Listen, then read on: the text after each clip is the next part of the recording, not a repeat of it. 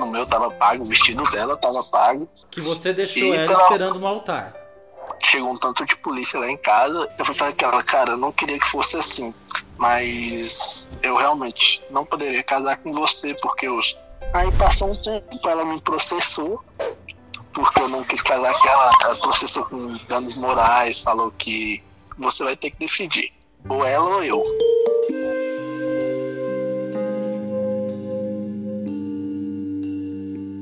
Anjo, imagina que tá tudo pronto pro casamento e aí um dia o noivo chega e fala: Não, não quero casar.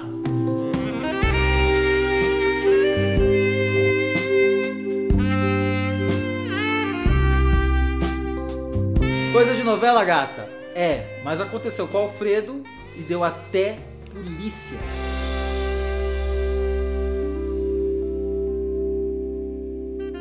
Alfredo, quantos anos você tem? Oi, Rufus, eu tenho 23 anos. E você tava noivo de uma mulher e casou com outra, que não era que você tava noivo. Isso. Foi uma O que história que bem louca. aconteceu? Então, Rufus, na verdade, eu estava noivo, como você mesmo disse, só que desde antes eu sempre tive o meu, o meu amor de infância. Uhum. É, meu pai trabalhou na escola, eu conheci ela e tudo. Nisso a gente se afastou. Muito tempo depois a gente se reencontrou no Facebook, começamos a conversar e num, num ano a gente se encontrou na casa do nosso. Eu no- nos encontramos na nossa cidade. Nisso a gente acabou ficando. E teve aquele sentimento né, de amor de infância e tudo. Só que ficou só na pegação mesmo. E aí passou anos, a gente sempre continuava ficando. Todo ano que a gente se encontrava, a gente ficava. Só que aí chegou o momento que eu comecei a namorar e noivei. Uhum. E eu noivando, é, eu conversei com ela, falei que eu estava noivo e que eu acho que eu não iria ficar mais com ela porque eu estava noivo. E ela falou comigo, se você ficar noivo, é, eu não aconselho você ficar noivo porque eu sei que a gente ainda vai ficar junto. Você ficou Tá. noivo dessa outra mulher, você Isso. namorava com ela. Isso. Uhum. Por que, que você ficou noivo dela? Você gostava dela? Então, Rufus, na verdade, na época a gente trabalhava junto e, assim, não que eu seja um pouco galinha, mas na época ela chegou a trabalhar lá, eu já trabalhava na, na empresa há um pouquinho tempo, aí ficou aquela, aquela coisa assim, todo mundo querendo ela, querendo ela, e eu também fui né, nessa e me aproximei dela, conversando, acabei ficando com ela. E a gente começou a namorar, até então foi legal, só que eu, na- eu gostava do namoro. Só que aí a parte do casamento, do noivado, foi mais uma pressão da parte dela. Uhum. Ela pressionou você a ficar noivo. Você gostava dela? Ah, Então, assim, eu gostava do namoro em si, mas não era aquele gostar, porque eu sempre tive o meu amor de infância, que eu sempre falava pra todo mundo que era a única pessoa que conseguiria me mudar e me sossegar. Uhum. E aí você ficou noivo da sua ex-noiva porque ela pediu pra vocês ficarem. É, a gente tava lá na casa dela, aí conversando, eu, ela, minha ex-sogra. Aí do nada ela falou assim, olha, a gente tem que casar. Porque até então, na época, assim, ela era uma pessoa muito privada em questão de sexo, essas coisas. Tipo assim, a gente ficava e ficava muito pouco. E eu era uma pessoa muito ativa. Então, tipo assim, muitas das vezes eu ficava muito na mão. Então, tipo, ela falou assim, a gente só vai conseguir ter uma vida assim ativa sexualmente só quando a gente casar. Então, meio que eu fui nessa de querer casar pra mim poder ter uma vida mais sexualmente ativa com ela. Uhum. Aí vocês ficaram noivos, você conhecia os pais dela, seus sogros, ficaram Sim. noivos direitinho. Sim, a gente se apresentou e tudo, fomos até na igreja e tudo, ficou tudo pago, buffet, é, o espaço, é, o terno meu tava pago, o vestido dela tava pago. Uhum. Só que aí marcamos a data e tudo, só que aí eu viajei lá pra cidade onde meus pais já trabalharam e onde estava o meu amor de infância. E quem pagou tudo isso? Esse buffet, o terno, tudo? Eu, Você pagou tudo. aí não, a maioria, só a única coisa que, ela não pag, que eu não paguei foi o vestido. Uhum. Que foi ela ou foi os pais dela? Foi ela. Foi ela. Certo. Aí quando vocês estavam noivos, você traía sua noiva? Eu traí ela umas três vezes com meu amor de infância, que todo ano ela ia lá e a gente ficava. Uhum, então, todo é, esse trai, processo trai, que você estava noivo, você tinha contato com esse seu amor de infância?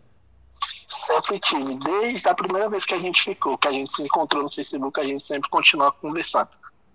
Uhum. E a sua, o seu amor de infância não estava noiva de ninguém? Tava não. Ela era solteira. solteira. Ela mesma falava que, que o vagabundo era eu na história, né? Que ela tava solteira uhum. e que eu que tava comprometido. Mas enquanto a gente quisesse, que ela queria também.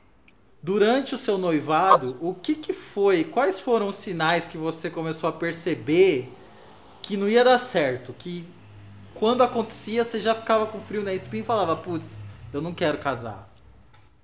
A primeira vez quando ela falou que a gente teria que casar, a gente já tava, a gente tava ainda com nove meses, se eu não me engano, eu já assustei. E também porque eu, eu sempre me sentia muito preso por fazer sempre as coisas que ela queria. Tipo, às vezes eu queria ir na cidade onde meus avós moravam, moram, né? Que é uma cidade até perto da, da onde eu morava.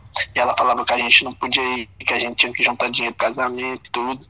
Enquanto tava toda a minha família lá, eu tava na minha cidade, tipo, chateado, porque eu queria estar tá lá, né? É, eu tava me sentindo muito privado quando eu falei que, que eu queria jogar bola. Ela falava comigo que, que eu não deveria jogar, que eu tinha que focar no, no casamento. Nesse momento, eu vi que foi assim, cara, eu não posso casar que eu vou viver muito preso. E aí, enquanto você estava noivo, você fez uma viagem. É, eu viajei para a cidade que o meu amor de infância estava, que é onde eu, eu já morei antes também, com meus pais. Aí, chegando lá, eu fiquei na casa de um, de um tio dela, até eu me estabilizar, fiquei lá na casa de um tio dela um mês, e aí quando eu cheguei na, no, no domingo, na segunda-feira, ela foi a primeira pessoa que eu fui ver, porque o tio dela me levou lá na casa do, do outro tio dela, onde ela morava. Aí quando a gente se viu, tipo, meio que ficou aquele clima assim, sabe, de. Como se fosse um amor à primeira vista novamente. Sei. Aí a gente se viu, aí ela foi e falou, nossa, você veio noivo, né? Eu falei assim, ela falou assim, eu te avisei pra você não vir. A gente não vai ficar, porque a gente não vai ter mais nada, porque você veio noivo. Só que eu falei com ela, mano, mas eu gosto tanto de você. Eu falei com ela, olha, a única pessoa que, que poderia fazer eu não casar é você mesmo. Só você me mostrar que você realmente me quer.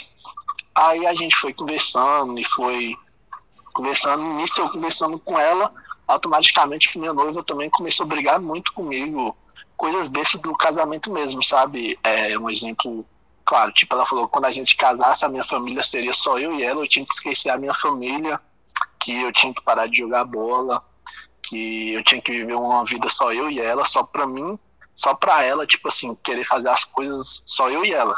Uhum. Claro que a vida de casado é assim, é, tem um pouco disso, mas também tem que ter aquele, aquele momento do lazer, da diversão. Igual, tipo, eu gosto de jogar bola. Ela virou pra mim e falou que eu não poderia jogar bola. Que eu poderia jogar se ela tivesse comigo. Uhum. Aí nisso aí foi se desgastando, eu fui continuando conversando com minha mãe de infância, e numa sexta-feira ela me chamou para sair, para ir numa, numa, casa de uma amiga dela. Aí a gente foi na casa da amiga dela e chegou lá, eu não bebo. Aí ela bebeu, a gente começou a conversar, a gente começou a ficar, a gente se pegou num, quarto lá, aí de lá eu tava no carro, aí de lá a gente saiu, fomos para uma vista bem legal, um mirante, é uma vista bem legal que dava para ver a cidade. Aí nisso a gente ficou. Aí no que a gente ficou, meio que reacendeu tudo de novo, que a gente já tinha vivido outras, em outras ocasiões. Aí a gente continuou ficando. Nisso eu comecei, eu já estava brigado com a minha ex-noiva, né? E a gente já tinha pedido ela um tempo. Falei, mano, não tá dando porque do jeito que você tá, você tá querendo uma coisa que eu não sou. Você tá querendo que eu case de um jeito que eu não vou ser. Que teoricamente ela queria mudar todo o meu jeito, Aí a gente pediu um tempo, e no que a gente pediu esse tempo, a gente. A gente, você, né? Pediu um tempo para sua noiva. É, eu pedi um tempo, aí ela aceitou, ela foi, me deu. Aí a gente, aí eu no caso, né, é, fui e continuei ficando com meu avô de infância. Aí no, a gente ficou umas duas semanas junto, bastante mesmo. Aí meu avô de infância foi falou comigo, olha, você vai ter que decidir, ou ela ou eu. No que ela mandou escolher eu ela, foi falei, cara, não, tá, eu tava noivo e se você quiser realmente eu, eu quero você. Mas só que aí a gente vai ter que mudar muita coisa também. Se já como eu tava noivo, eu teria tudo pago, você vai ter que vir morar comigo, falei que a gente vai assumir uma união mesmo e vamos ficar junto. Como que você comunicou para sua ex-noiva? Vou te contar agora que eu ainda não tinha nem comunicado. A gente estava brigado, a gente tinha dado o tempo, falou que estava separado, né? Aí minha hoje minha mulher, né, mandou eu escolher, eu falei, não, quero você. Aí ela mandou ir lá na casa dela no outro dia pra gente conversar, e chegou lá, a gente foi conversar, ela foi esclarecer as coisas dela, a gente namorou um pouco. Aí ela pegou umas fotos, a gente tava conversando, a gente foi postou uma foto. Aí ela postou um tanto de foto, aí na hora que eu olhei, eu falei, eita, vai dar merda. Aí a gente postou as fotos, aí minha ex-noiva viu. Aí na hora que minha, minha, minha ex-noiva viu, ela falou assim, nossa, você já tá com outra pessoa, e começou a chorar e brigar. Aí os pais dela me ligaram, me ameaçando, falando que ia me matar e tudo. Aí eu fui falar que ela, cara, eu não queria que fosse assim, mas eu realmente não poderia casar com você, porque eu. E ela também, minha ex-noiva também sabia, porque eu sempre falei com ela que eu tinha um amor de infância e, e que eu gostava dessa pessoa, sabe? Isso faltava quanto Aí, tempo pro casamento acontecer? Faltava cinco meses. Cinco meses, já estava tudo pronto. Tudo pronto. Era só eu voltar lá na cidade para casar e depois ela voltar para a cidade que eu estava morando. E aí, como a sua noiva reagiu a tudo isso? Aí ela começou a chorar, me xingou, falou que ia se matar, e o pai dela, a mãe dela me ligou, falou que ia me matar, falou que ia fazer uma porrada de coisa. E aí depois eu fui falei, ela foi falou assim, olha, se você é, voltar para cá e não, e não bloquear essa menina, esquecer ela, a gente volta, a gente casa. Aí eu fui virei pra ela assim, cara, eu não posso fazer isso com você, porque eu já errei com você, mas eu não quero errar de novo, porque eu realmente gosto do, da pessoa que eu tô hoje, ela realmente é uma pessoa que eu tenho uma sintonia, que eu tenho uma química e que eu sou eu de verdade. Aí ela falou assim, então tá, se você não quer ficar comigo, você vai ver. Aí passou um tempo, ela me processou, porque eu não quis casar com ela, ela processou com danos morais, falou que por estar tudo pago, já, tá, já ter mandado convite, conversado com as pessoas e tudo. Então vocês romperam e... o noivado esse dia, e aí depois de quanto tempo você recebeu uma notificação judicial? Nossa, eu fui receber essa notificação no começo desse ano. Uhum. E ela tá é, tá te processando exatamente que... pelo quê? Pelo fato de eu não ter casado com ela e ter deixado feito ela, tipo, meio que de boba. A notificação lá, na verdade, a notificação ficou com meus pais, né? Que eu morava com eles antes. Ah, meu pai me ligou, falou que. que chegou um tanto de polícia lá em casa e ela virou para os policiais, porque antes a gente tinha uma conta junto. Uhum. E nessa conta eu deixei um dinheiro para ela e só saquei o, o, meu. Ela foi lá na, no banco, né, que eu não vou citar o nome do banco, e falou que eu tinha pegado o dinheiro dela.